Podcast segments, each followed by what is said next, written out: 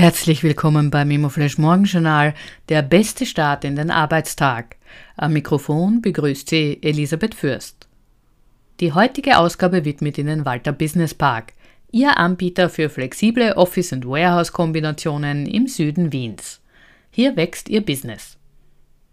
Heute ist Donnerstag, der 7. Dezember und das sind die Schlagzeilen. FMA will niedrige Dividenden. Die Finanzmarktaufsicht mahnte gestern die Banken, heuer nicht zu hohe Dividenden auszuschütten. Einzelne Institute sollten wegen des Wertverfalls bei Immobilien gar keine Gewinne ausschütten. Warburg bestätigt Kaufempfehlung für UBM. Die Analysten von Warburg Research haben ihre Kaufempfehlung bei für die Aktien der UBM Development bestätigt. Auch das Kursziel von 29,2 Euro wurde unverändert belassen. Positive Zeichen wären die Ankündigung einer Baugenehmigung und ein Baustart. Die spannendste Meldung heute. Drei weitere Signa-Firmen insolvent. Bei der Signa-Gruppe haben nun drei weitere deutsche Tochterfirmen Insolvenzanträge eingebracht.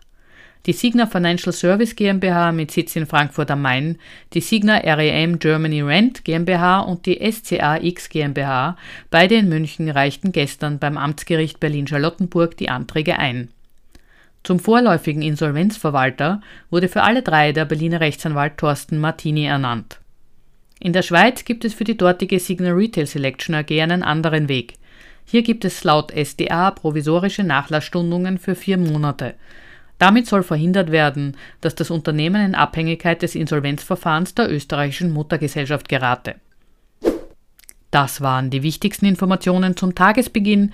Mehr dazu und was die Branche heute sonst noch bewegen wird, erfahren Sie wie gewohnt ab 14 Uhr auf www.imoflash.at.